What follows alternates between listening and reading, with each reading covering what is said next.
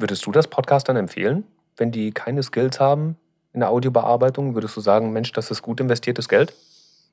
Ich würde Podcastern eigentlich lieber empfehlen, einen Weg zu finden, selber in möglichst guter Qualität aufzunehmen und ihr eigenes Audio selber zu bearbeiten. Naps. Neues aus der Podcast-Szene. Hallo, liebe Podcast-Freunde, hier spricht Steffen von podcast.de. Einer meiner Dozenten sagte mal, wenn ihr ein Video aufnehmt und das Bild nicht passt, dann halten die meisten Zuschauer das aus. Aber bei schlechtem Ton, da schalten die Leute definitiv ab. Recht hatte er. Bei Podcast ist es ja so, es gibt gar kein Video, das man verschludern könnte. Deswegen muss der Ton einfach sitzen. Und es gibt unzählige Aspekte, unter denen Podcastern die Qualität ihrer Audiostücke verbessern können. In NAPS Episode 8 hat Angela Kiemeier zum Beispiel einige Profi-Tipps gegeben, wie Podcaster ihre Stimme so richtig aufpolieren können. Aber was ist, wenn man eine Aufnahme mal so richtig versemmelt hat? Wenn es brummt und der Nachbarhund pausenlos bellt oder wenn man vergessen hat, das Fenster zu schließen. Es gibt verschiedene Möglichkeiten, damit umzugehen. Manche Podcaster beißen dann einfach in den sauren Apfel und zeichnen das Gespräch halt nochmal auf. Dafür müssen aber einige Faktoren stimmen. Die Sprecher müssen noch fit sein oder einen neuen Gesprächstermin finden. Es besteht auch die Gefahr, dass das zweite Gespräch irgendwie ein bisschen gekünstelt klingt, dass Anekdoten nicht mehr funktionieren oder schnelle Witze nicht mehr zünden. Außerdem dauert die Aufzeichnung mindestens doppelt so lange wie geplant. Viel besser wäre doch, wenn es noch irgendwie möglich wäre, diese Aufnahme zu retten. Aber wie realistisch ist das? Um das herauszufinden, habe ich einen Test organisiert. Ich habe ein absolut furchtbares Audiostück aufgezeichnet, das so ziemlich keinen Fehler auslässt. Mal rede ich zu laut, mal rede ich zu leise. Der Raum halt, das Fenster steht offen, draußen fährt ein Auto vorbei. Oje, oje, oje. Wie viel kann man aus so einem Audiomalheur noch rausholen? Und wer ist der richtige Kandidat dafür? In unserem Test treten ein Laie, zwei Audiosoftwares und ein Audioprofi gegeneinander an. Der Laie, das bin ich. Ich kenne zwar einige Tricks in der Audiobearbeitung, aber das meiste habe ich mir selbst beigebracht. Deswegen ordne ich mich auf einem guten Basislevel ein. Die Softwares, mit denen wir konkurrieren, heißen Loudness FM und Auphonic. Beide Programme sind im Browser verfügbar und in den Show Notes verlinkt, falls ihr sie mal ausprobieren möchtet. Als Audioprofi geht Thomas Foster ins Rennen. Als langjähriger und erfolgreicher Musikproduzent kennt der Salzburger sich mit guten Audiostücken hervorragend aus. Sein YouTube-Channel Thomas Foster Musikproduktion wird monatlich 100.000 Mal geklickt und ich denke, mit seinem feinen Ohr und seiner jahrelangen Expertise ist er der perfekte Kandidat für unser Experiment. Ich bin ja sehr gespannt, wer das beste Audio produziert. Wie geht's dir? Ja, ich habe sowas noch nie gemacht, weil mein Daily Business ist ja Musik zu produzieren, aber natürlich bearbeitet man auch ständig Stimmen und so. Ich fand es eine spannende Challenge und hab, ja, war, war eine spannende Erfahrung für mich, die mir Spaß gemacht hat. Sag mal, hattest du denn im Vorfeld schon mal von diesen Softwares gehört? Orphonic zum Beispiel oder Loudness FM? Nein, die sind mir neu. Also ich habe das Gefühl, die sind unter Podcastern sehr heißes Eisen und machen eigentlich auch ganz gute Arbeit. Jetzt ist die Frage, ist gute Arbeit gut genug oder ist das von Hand vielleicht trotzdem noch besser? Mein Vorschlag wäre, wir hören erstmal in das Originalaudio rein. Ne, ich lasse das dann jetzt einmal kurz ablaufen, höre mir das auch nochmal an und dann können wir mal schauen, was uns daran aufgefallen ist an dieser ganz verunglückten Aufnahme. Sehr gerne. Podcasten ist etwas ganz Wunderbares, aber bei manchen Aufnahmen geht ja wirklich alles schief. Dann hat man aus Versehen nebenbei am Computer getippt, den Popschutz vergessen, zu laut ins Mikrofon gesprochen, Hall auf der Aufnahme und zu allem Überfluss noch das Fenster aufgelassen. Kann man so ein Audiostück noch retten? Wir finden es heute heraus. Wir lassen einen Audioamateur gegen eine Audiosoftware und einen Audioprofi antreten. Und dann schauen wir, wer das brauchbarste Audio produzieren kann. Auf geht's! Ja, Thomas, da ist einiges schiefgelaufen. Ne? Wenn sowas bei dir im Studio auflaufen würde, in so einer Aufnahme, du würdest das wahrscheinlich sofort entsorgen. Ich würde sagen, kein Problem, das machen wir einfach nochmal. ja. okay, jetzt haben wir den Test nicht umsonst gemacht. Stellen wir uns mal vor, wir hätten keine Zeit, das nochmal zu machen. Dann müssten wir mal schauen, was gibt es denn da überhaupt für Probleme. Also ich habe das ja bewusst furchtbar produziert und es gibt Hall es gibt ein Grundrauschen, es gibt ein Auto, das vorbeifährt, ein Tippen. Das Tippen war für mich, glaube ich, die, die größte Challenge. Das war wirklich ganz schwierig, da eine Lösung zu finden. Mhm. Aber ja, da waren einige Herausforderungen. war eine spannende Geschichte. Also für dich als Profi wäre ganz klar, sowas kann man nicht mehr verwenden und äh, man müsste das eigentlich neu aufzeichnen. Ja, weil äh, man weiß natürlich, dass man vieles in der Nachbearbeitung optimieren kann, aber es leidet immer drunter. Das heißt, auch wenn ich das optimiere und wenn wir jetzt alle Versionen anhören, ist aus meiner Sicht keine dieser Versionen so gut, wie wenn man eine perfekte Aufnahme macht, die keinen Fehler hat. Das heißt, das Beste ist auf jeden Fall immer, dass das Originalsignal gut ist, wenn es diese Möglichkeit gibt. Aber manchmal hat man ein Audio, das man unbedingt verwenden möchte und wo es den Sprecher gar nicht mehr gibt, der nicht mehr verfügbar ist. Deshalb ist das schon ein spannendes Beispiel. Zu so etwas kann es durchaus in der Praxis auch kommen. Gibt es vielleicht drei, vier, fünf Eckdaten, die du sagen kannst, was für eine gute Aufnahme wichtig ist? Also ich denke mal ein ruhiges Umfeld, ein trockener Raumklang, das, äh, ja, das wissen die meisten mittlerweile. Hast du vielleicht noch so ein paar Klassiker?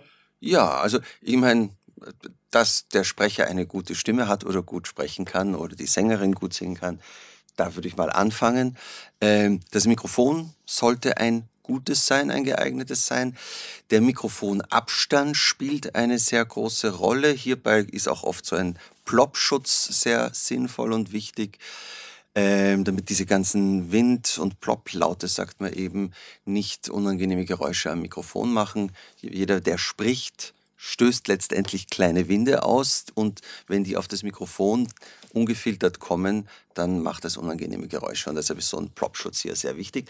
Und dann hast du schon vorweggenommen, äh, der Raumklang sollte gut sein, sprich nicht zu viel Hall. Bei Sprache kann er eigentlich fast nicht trocken genug sein und ähm, ja, und keine Geräusche von außen. Also deshalb macht ein schalldichtes Studio schon sehr viel Sinn, wo es egal ist, wenn draußen ein LKW vorbeifährt, weil das einfach dann, auch wenn das Mikrofon noch so laut aufgedreht wird, nicht zu hören ist. Da gibt's, da gab es ein schönes Beispiel. Native Instruments hat eine Library aufgenommen, das Cremona Quartett. Und das haben sie aufgenommen im Original Auditorium in Cremona. Und dort ist das Problem, dass es eben nicht schalldicht ist. Und bei so Sampling-Aufnahmen musst du die Mikrofone sehr laut drehen und da hörst du sehr genau die Dinge. Was haben die gemacht? Die haben extra für die Aufnahme den gesamten Verkehr in Cremona umgeleitet. Für drei, zwei, drei Tage, wo sie eben diese Aufnahme gemacht haben, damit sie stör, ohne Störgeräusche hier diese Aufnahme machen können. Wahnsinn. Du hast gerade extra betont, für Sprachaufnahmen kann es gar nicht trocken genug sein. Es gibt aber auch andere Gattungen, nämlich ähm, Konzertgesang oder sowas, wo Hall und Echo einfach dazugehört. Ne? Das, das, das, ist richtig, speziell so im klassischen Bereich. Also wenn man so, so jetzt eine Pop-Produktion oder eine Club-Produktion macht, dann nimmt man eigentlich den Gesang lieber ganz trocken auf. Trocken bedeutet ohne Hall weil man das dann lieber später nachträglich mit VST-Plugins oder, oder mit, mit den äh, Effektgeräten der DAW, also des Musikprogrammes, macht, äh, dann, damit man es exakt steuern kann, wie viel Hall, wie klingt der Hall und so weiter. Aber bei klassischen Gesangsaufnahmen äh, wird durchaus mit echtem Raumklang gearbeitet. Die werden dann teilweise in so einem Orchestersaal oder, oder irgendeinem Raum, der sich für klassische Musik eignet, aufgenommen. Jetzt habe ich mich einmal als mehr oder weniger Audio-Laie probiert an diesem missglückten Audiostück und äh, habe probiert, ein bisschen Magie wirken zu lassen und zu schauen, was ich da retten kann. Ich habe dir das auch rübergeschickt zum Anhören. Wir spielen das jetzt noch einmal ein und dann können wir mal schauen, was uns daran aufgefallen ist. Sehr gerne. Podcasten ist etwas ganz Wunderbares, aber bei manchen Aufnahmen geht ja wirklich alles schief. Dann hat man aus Versehen nebenbei am Computer getippt, den Popschutz vergessen, zu laut ins Mikrofon gesprochen, Hall auf der Aufnahme und zu allem Überfluss noch das Fenster aufgelassen. Kann man so ein Audiostück noch retten? Wir finden es heute heraus. Wir lassen einen Audioamateur gegen eine Audiosoftware und einen Audioprofi antreten. Und dann schauen wir, wer das brauchbarste Audio produzieren kann. Auf geht's! Thomas, ich sage dir jetzt einmal, was ich mit dem Audiostück gemacht habe und du kannst ja vielleicht mal bewerten, welche Schritte davon sinnvoll waren und welche was gebracht haben. Mhm. Also ich habe einige Filter in meinem Audiobearbeitungsprogramm rausgesucht, von denen ich dachte, dass sie nützlich sein könnten. Das erste war mal ein Hard Limiter. Ne, dann habe ich probiert, die Spitzen abzuschneiden, die Stellen, an denen das Audiostück einfach übersteuert und zu laut ist. Dann ist es auch so, dass ich ein furchtbar zischendes S habe. Und deswegen habe ich den DSer darauf gelegt und für die Stellen, die in den Sprechpausen zu laut sind, habe ich eine adaptive Rauschminderung draufgelegt, genauso wie eine Hallunterdrückung, ja, um zu probieren, diese Störgeräusche im Hintergrund etwas rauszubekommen. An manchen Stellen hat das ein bisschen geholfen, ne, zum Beispiel beim Auto. Aber an anderen Stellen, so wie zum Beispiel bei dem Tippen auf dem Computer, da hat es gar nicht funktioniert. Mhm. Ja, äh, erstmal glaube ich, dass alle Schritte, die du gemacht hast, basically erstmal okay sind und, und, und richtig sind. Unterm Strich empfinde ich, klingt es ein bisschen dumpf. Ja, da fehlt so ein bisschen Brillanz, ne? Das ist mir auch aufgefallen nach wie vor sehr hallig, was wahrscheinlich der schwierigste Punkt ist. Ja, und die Nebengeräusche kommen mir besser vor, aber weg sind sie nicht. Ich, ich erkenne sie schon. Mhm. Das heißt, ein kleines bisschen Besserung haben wir geschafft, ja. aber das ist weit weg von dem, was man erreichen könnte. Äh, schauen wir mal, ob die Maschine oder mein Werk dann noch was optimieren kann.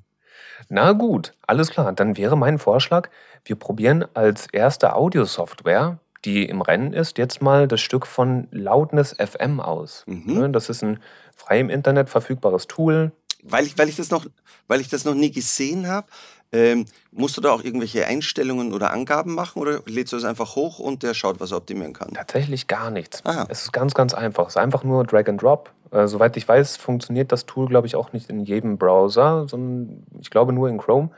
Und äh, dort nimmt man dann so ein Audiostück, legt es ab und dann innerhalb von wenigen Minuten ist es fertig und kann man es wieder runterladen und dann klingt es ein bisschen anders als vorher. Und äh, genau, wenn du bereit bist, würde ich sagen, wir hören uns das mal an. Hör mal rein. Podcasten ist etwas ganz Wunderbares, aber bei manchen Aufnahmen geht ja wirklich alles schief. Dann hat man aus Versehen nebenbei am Computer getippt, den Popschutz vergessen, zu laut ins Mikrofon gesprochen, Hall auf der Aufnahme und zu allem Überfluss noch das Fenster aufgelassen. Kann man so ein Audiostück noch retten? Wir finden es heute heraus. Wir lassen einen Audioamateur gegen eine Audiosoftware und einen Audioprofi antreten. Und dann schauen wir, wer das brauchbarste Audio produzieren kann. Auf geht's! Mein Laienohr sagt mir, dass dort der Pegel angepasst wurde. Was von einem Tool, das Loudness FM heißt, ich eigentlich auch so erwarten würde. Und wenn ich es mir nicht eingebildet habe, ist es auch so, dass die Abklingzeiten ein bisschen schneller sind. In den Pausen, in denen ich nicht spreche, dass dort der Pegel ein bisschen schneller runtergeht als in meiner Version und in der unbearbeiteten Version sowieso. Ähm, was sagst du, Thomas? Was ist dir aufgefallen? Ganz genau so. Man sieht es schon, wenn man es, ich habe es jetzt hier beides grafisch auch vor mir, weil ich das auf unterschiedliche Spuren in den Logic geladen habe. Man sieht einfach auch schon, dass es deutlich mehr Pegel hat, also dass die Wellenformen größer sind. Äh, was natürlich gut ist, weil es, ähm, äh, ja, wenn ich im, im, es im Autoradio höre oder so, äh, setzt sich besser durch, als wenn es zu viel Dynamik hat und die Spitzen sind mir schon zu laut und die leisen Stellen höre ich nicht gescheit, dass alles quasi ein bisschen mehr auf derselben Lautstärke und dadurch lauter ist. Ähm, ich bilde mir ein, dass der Klang ein bisschen besser ist, dass es ein bisschen weniger dumpf ist als das Original. Aber um das genau zu sagen, müsste ich jetzt nochmal im direkten Wechsel hören. Ähm, und ja, auch, dass die, die, ähm, der Pegel ein bisschen runtergeht in den Pausen. Und das allgemeine Hintergrundrauschen konnte nicht entfernt werden. Ne, das Auto Nein. ist noch da, das Tippen ist noch da. Also da ist keine Magie passiert, sondern es ging dann tatsächlich in erster Linie um Lautstärke und Pegel, was ja auch nicht verkehrt ist, nur für, unseren, für unser Audiomalheur ist es halt kein Gegner. Ja, diese äh, Geräte arbeiten mit Algorithmen. Ja? Mhm. Das heißt, die schauen, äh, wie ist der Pegel, wo ist er am leisesten, wo ist er am lautesten und dann sagen die Algorithmen, wenn so äh, das so und so ist, dann macht das und das so. Ähm, um solche Geräusche rauszukriegen, damit das eine Maschine machen könnte, müsste die mit Artificial Intelligence arbeiten. Es gibt äh, solche Programme von Isotope, die sind aber nur dafür da, Gesang aus dem Playback, also aus dem ganzen Song, den Gesang zu extrahieren. Die arbeiten mit Artificial Intelligence, die haben an mehreren Millionen Songs gelernt. Das ist Gesang, das ist Schlagzeug, das ist der Rest und deshalb sind sie in der Lage, das trennen zu können. Und so etwas müsste man wahrscheinlich programmieren, um Sprache von Restgeräuschen äh, zu unterscheiden. Das tun aber meines Erachtens beide nicht, weder Lautness FM noch äh, Auphonic. Okay, dann hast du schon gut übergeleitet. Ich würde sagen, wir hören uns Auphonic mal an. Denn das war ein Ergebnis, das ich deutlich beeindruckend fand, wenn auch noch nicht perfekt. Sehr gut. Podcasten ist etwas ganz Wunderbares, aber bei manchen Aufnahmen geht ja wirklich alles schief. Dann hat man aus Versehen nebenbei am Computer getippt, den Popschutz vergessen, zu laut ins Mikrofon gesprochen, Hall auf der Aufnahme und zu allem Überfluss noch das Fenster aufgelassen. Kann man so ein Audiostück noch retten? Wir finden es heute heraus. Wir lassen einen Audioamateur gegen eine Audiosoftware und eine Audioprofi antreten. Und dann schauen wir, wer das brauchbarste Audio produzieren kann. Auf geht's! Thomas, was fällt dir auf? Also mir kommt mal der Klang noch mal ein gutes Stück besser vor als äh, bei der letzten Version von Loudness FM. Und ich bilde mir auch ein weniger Hall. Also sie haben ein bisschen es trockener gekriegt.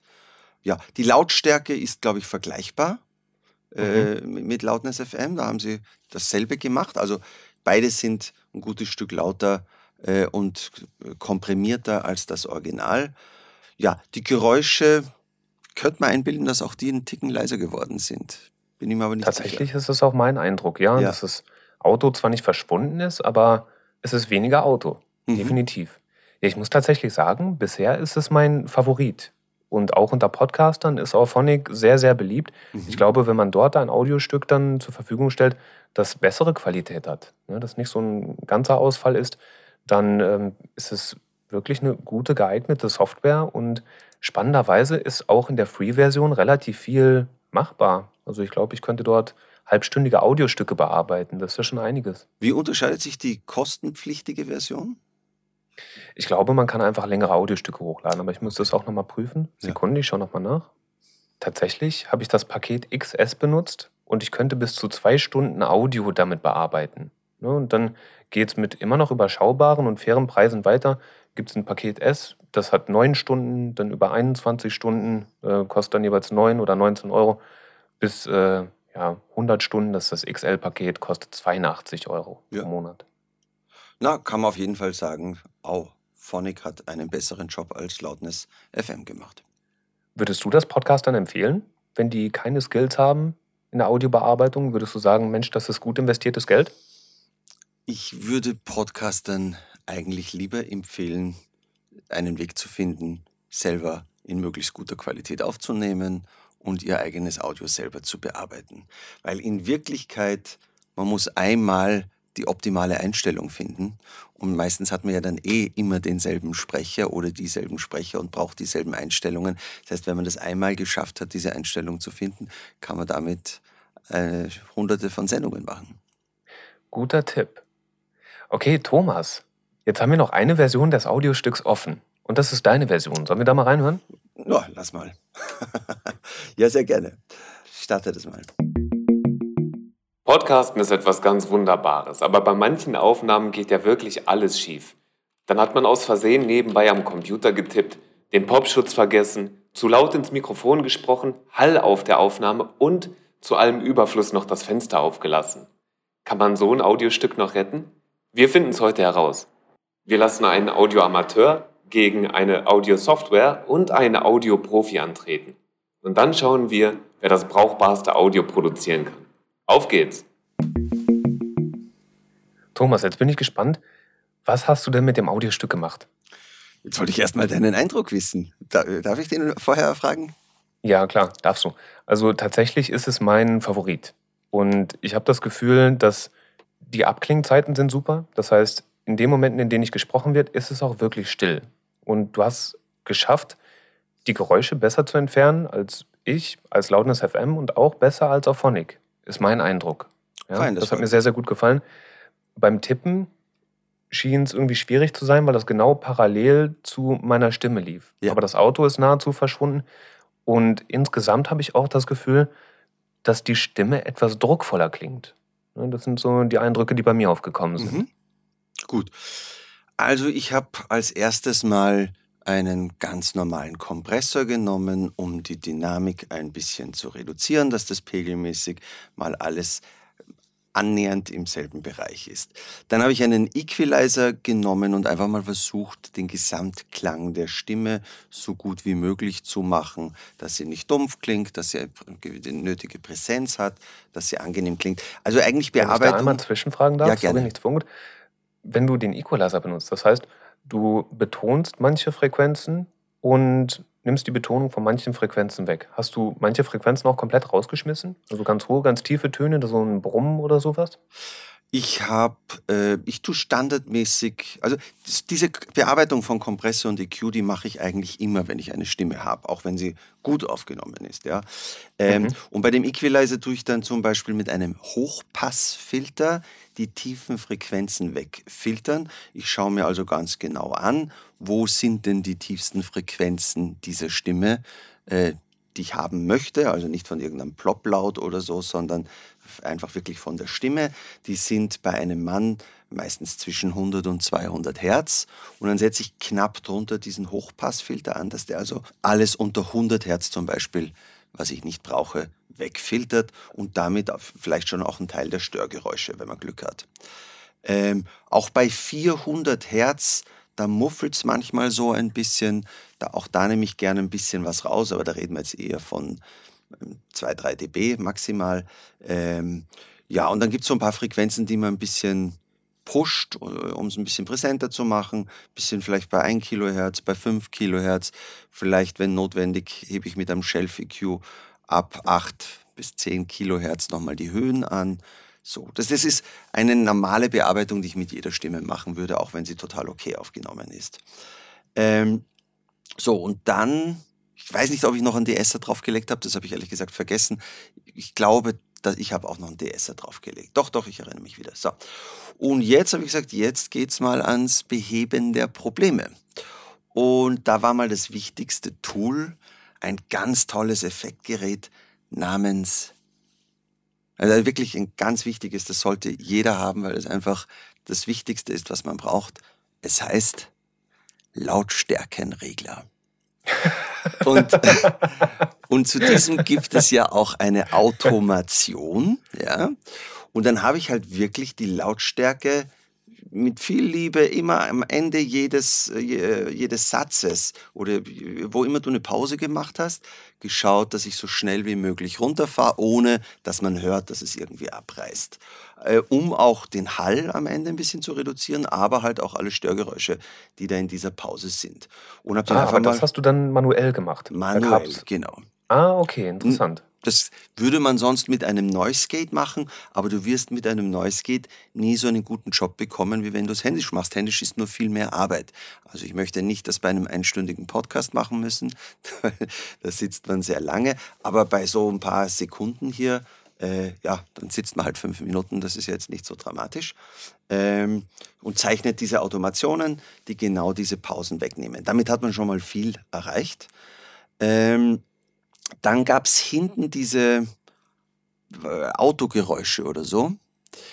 Da habe ich ein bisschen experimentiert und bin dann gelandet bei einem Plugin der Firma Waves. Da gibt es das X-Noise und das Z-Noise. Ich bin mir jetzt gar nicht mehr sicher, welches von den beiden ich verwendet habe. Ich glaube das X-Noise. Und es funktioniert so, dass man sich eine Stelle des Störgeräusches sucht, wo man sagt Learn. Mhm. Ah, das habe ich auch ein bisschen aufs Ganze draufgelegt. Entschuldigung, das habe ich aufs Ganze draufgelegt. Da sagt man also, äh, ich suche mir eine Stelle, wo nur das Rauschen ist, wo du nicht sprichst. Und da sagt man Learn, also lerne, was das Störgeräusch ist. Und dann kann man das gezielt rausziehen. Und damit wird äh, das ganze Störgeräusch, das ganze Rauschen, äh, alles schon ein bisschen leiser und auch die Autos werden damit nochmal deutlich reduziert. Ach, das ja, ist interessant. Das ist ungefähr so, wie das die Noise Cancellation Kopfhörer machen. Mhm. Ja? Die erkennen das Geräusch von draußen mhm. und legen eine Gegenfrequenz dazu, äh, dagegen. Kann man damit vergleichen, ganz genau. Und ah. ähm, am schwierigsten habe ich mich mit dem Tippen getan. Da habe ich viel ausprobiert. Du wirst lachen. Ich habe sogar etwas probiert, was mir in anderen Situationen schon mal geholfen hat, dass ich mir deine Stimme auf Kopfhörer drei, vier Mal anhöre und sie dann versuche nachzusprechen. Und genauso zu klingen wie du und zu versuchen, einzelne Silben auszutauschen, dass äh, da, wo das Klicken ist, nur dieser eine Buchstabe von meiner Stimme verwendet wird und nicht von deiner. Leider ist die Stimmfärbung unserer Stimmen nicht ähnlich genug, als dass es Ich habe es nicht hinbekommen. Also diesen Versuch habe ich wieder komplett eingestellt. Aber es gab andere Situationen, wo ich damit schon super erfolgreich gearbeitet habe. Wir hatten zum Beispiel eine tolle Sängerin, die hatte super Power und, und wirklich eine großartige Stimme, aber die hatte einen F-Fehler was mhm. bei Spray-Radio durchaus ein Problem war. Und dann haben wir das Ganze mit einer anderen Sängerin noch aufgenommen und die hat ein perfektes S gehabt, aber hat nicht so eine tolle Stimme gehabt. Und was soll ich sagen, ich habe bei allen Jingles, bei allen Elementen, habe ich alle S und, und F und Zischlaute und so weiter von der Sängerin genommen, die ein perfektes S hatte, aber den, die eigentliche Stimme von der anderen Sängerin und ich habe es selber nicht mehr gehört. Also es hat perfekt funktioniert. Kein Mensch hat es das gemerkt, dass die S von einer anderen Person kamen, als die, die die Hauptstimme geliefert hat. Verrückt. Ähm, Wahnsinn. Ja, also man kann schon einiges machen. Ja, und das Letzte, was ich noch gemacht habe, ist, dass ich so ein Loudness-Tool, ich weiß nicht, entweder war es der L3 von Waves oder es war Ozone, äh, also einfach so ein Brick Wall Limiter, der einfach nochmal die Spitzen richtig abschneidet, ganz am Schluss. Und damit schaut, dass es nochmal schön laut wird. Und tatsächlich ähm, ja, wenn man, wie ich aus der Werbung kommt, übertreibt man damit auch gerne. Irgendwann hat mir mal jemand gesagt, dass mein Podcast viel lauter als alle anderen klingt. Fast eher als Kritik hat mir der das gesagt. Ich habe es seitdem ein bisschen reduziert, aber nicht wirklich geändert. Ähm, aber wenn man aus der Werbung kommt, dann ist man halt gewohnt, die, die, die Sachen müssen knallen, die müssen laut sein. Und deshalb, wenn ich mir jetzt hier die äh, Pegel anschaue, dieser fünf Audiofiles, die vor mir liegen, dann hat meins nochmal noch mal ein gutes Stück mehr Druck als auch das von iPhonic.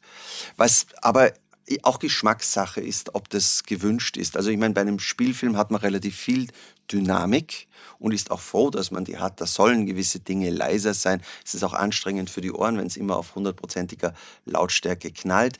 Bei einem Werbespot will man natürlich, dass die 20 Sekunden so gut zu hören sind, wie es nur irgendwie geht und dass er im Zweifelsfall noch lauter als das Konkurrenzprodukt klingt. Insofern ist das, was ich so an Bearbeitungen gemacht habe. Spielt das eine Rolle, in welcher Reihenfolge du diese Bearbeitungsschritte vornimmst? Also du hast vorhin gesagt, dass äh, am Ende hast du dann nochmal die Lautstärke reguliert, das erscheint mir logisch. Ist das ansonsten einfach eine Gefühls- und Geschmackssache? Ist, bei vielen Dingen ist die Reihenfolge egal, aber es gibt schon gewisse Stellen, wo es einen Unterschied macht, in welcher Reihenfolge die Bearbeitung äh, stattfindet. Ich sage zum Beispiel mal der Kompressor. Meistens sitzt der Kompressor an erster Stelle. Warum ist das so? Wenn ich zuerst einen Equalizer habe, ein Equalizer verändert ja auch den Pegel. Auch wenn es nur auf bestimmten Frequenzen tut, macht er mein Signal lauter und leiser. Jetzt ist es jedes Mal so, wenn ich am Equalizer was merkbar ändere, ändert sich auch der Pegel am Kompressor, wenn der nach dem Equalizer sitzt. Ich müsste also ständig, wenn ich am Equalizer was ändere, auch den Kompressor wieder kontrollieren, ob der noch das tut, was ich möchte. Deshalb ist es eher normal, den Kompressor zuerst zu machen. Dann kann ich danach am Equalizer rumdrehen, was ich möchte, ohne dass es äh, den äh, Kompressor, die Einstellung irgendwie verändert.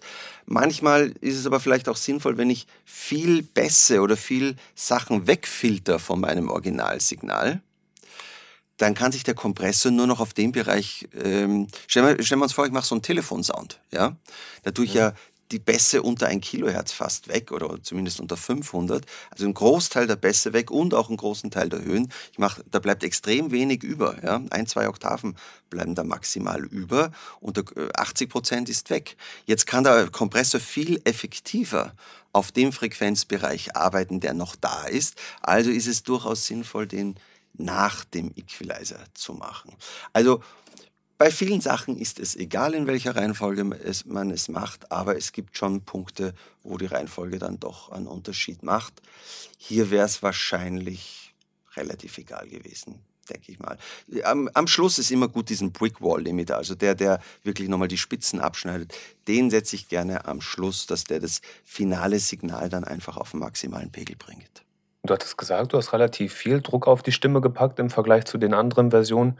Mir ist das in dem Fall sehr positiv aufgefallen. Mhm. Also ich fand das deutlich wahrnehmbar und auch sehr angenehm bei dem Audiostück. Ja, na, im Vergleich, das ist ja auch das Hauptproblem, warum alle immer so laut produzieren. Im Vergleich klingt immer das Lautere besser. Wir, wir sind oft in der Situation als eine Musikproduktionsfirma, dass wir auch gegen andere pitchen müssen. Also äh, ist, keine Ahnung, eine ARD-Radiostation zum Beispiel oder eine Fernsehstation und die schreiben aus, ihr neues Jingle-Paket oder ihren neuen Jingle, den sie für irgendeine Sendung haben wollen. Und dann bieten mehrere Firmen wie wir an. Und dann ist immer das Problem, wenn das von der Konkurrenz lauter klingt, dann klingt es im Zweifelsfall mal besser, weil wenn ich das im Vergleich höre, es hat ein bisschen mehr Druck, es ist ein bisschen weiter vorne, also neigt man dazu zu denken, es wäre besser. Und das Problem ist aber, dass es ein Schuss, der nach hinten losgeht, weil irgendwann klingt es einfach nicht mehr schön, wenn es tot komprimiert ist. Je mehr ich da die Dynamik rausnehme und das wie ein Brett mache, desto scheußlicher klingt es eigentlich. Äh, und da ist man immer so in diesem Zwiespalt. Eigentlich will ich auf keinen Fall leiser sein als die Konkurrenz, im Zweifelsfall lauter. Auf der anderen Seite will ich es nicht so stark komprimieren, dass es einfach nur noch hässlich klingt. Äh, also es ist ein schwieriges Thema, das sich aber massiv verbessert hat ähm, in dem die Louvs gemessen werden. Da haben alle Rundfunkstationen vor ein paar Jahren umgestellt und auch die ganzen Streaming-Plattformen, dass nur noch der Durchschnittspegel gemessen wird und ähm, die Lautstärke angepasst wird, dass sich halbwegs gleich laut anhört. Das bedeutet also, wenn ich ein Audio-File oder ein Video mit Audio drauf auf YouTube hochlade und mein Audio ist als Ganzes viel leiser als das von den anderen Videos, dann erkennt äh, YouTube das, weil sie die Louvs messen und macht es lauter, sodass sich's halbwegs gleich laut anhört wie andere Geschichten. Und seitdem es die Louvs gibt, äh, äh, stellen wir auch fest, dass diese Situation, dass wenn wir am Abend Fernsehen und die Werbung kommt, und wir müssen alle aufspringen und den Ton leiser machen, weil die Werbung knallt da rein, dass das viel dezenter ist, als es früher war. Vor fünf oder zehn Jahren noch äh, war das eine Katastrophe, wie die Werbung da reingeknallt hat. Mittlerweile, ja, die Werbung ist noch ein bisschen lauter, aber weit nicht mehr so extrem, wie das früher mal war. Und das ist genau der Grund, weil die durchschnittliche Lautstärke gemessen wird und das angepasst wird. Es gibt verschiedene Industriestandards mit diesen Loop-Werten. Ne? Mhm. YouTube hat zum Beispiel einen anderen als TV, als Rundfunk und für Podcasting gibt es, glaube ich, auch nochmal einen eigenen Industriestandard. Hast du da zufällig gerade auf dem Schirm, wo die liegen? Auswendig habe ich das nicht. Ähm, aber äh, man findet das, man kann das ganz leicht äh, googeln äh, mhm. und dann findet man genau die Werte, wer äh, wie produziert, also auf wie viel Loops oder auf wie viel dB das äh, angehoben wird wir haben, wir haben uns alle, mit, mit, ich habe mit vielen Technikern und äh, Tontechnikern und so weiter schon drüber gesprochen. Am Anfang haben alle gedacht, jetzt müssen wir einen eigenen Ton für YouTube machen und einen eigenen für Spotify und so weiter. Und man stellt dann irgendwann fest, nein, gerade auch bei Musik äh, wird die nach wie vor extrem laut produziert, weil gerade auch elektronische Musik da macht ja dieses Komprimieren der Musik, ändert den Klang ja auch. Und man will diese Änderung haben. Wenn man auf einmal diese ganze Kompression rausnimmt, das ist bei Unplugged-Musik, bei Jazzmusik durchaus schön, wenn das viel Dynamik hat. Bei Filmmusik, ein Orchester mit viel Dynamik ist was Großartiges. Aber bei EDM mit Synthesizern und elektronischen Drums, da will man, dass es knallt. Man will also diesen Effekt der Komprimierung haben. Und deshalb, ähm, ja, schaut man einfach, dass man so produziert, dass es möglichst gut klingt. Die Bearbeitungsschritte, die du erwähnt hast, die stehen Podcastern eigentlich in jedem gängigen Audio-Bearbeitungsprogramm zur Verfügung, stimmt? Ja, also dieses ähm, X-Noise von Waves, das ist ein externes Plugin eben von der Firma Waves. Das muss man extra kaufen, kann es aber dann in jedem Musikprogramm, das VST-Plugins verwendet, was die meisten ja tun, äh, verwenden. Aber sowas wie Kompression, äh, Equalizer, das haben die Programme alle dabei und die sind mittlerweile von der Qualität auch sehr gut.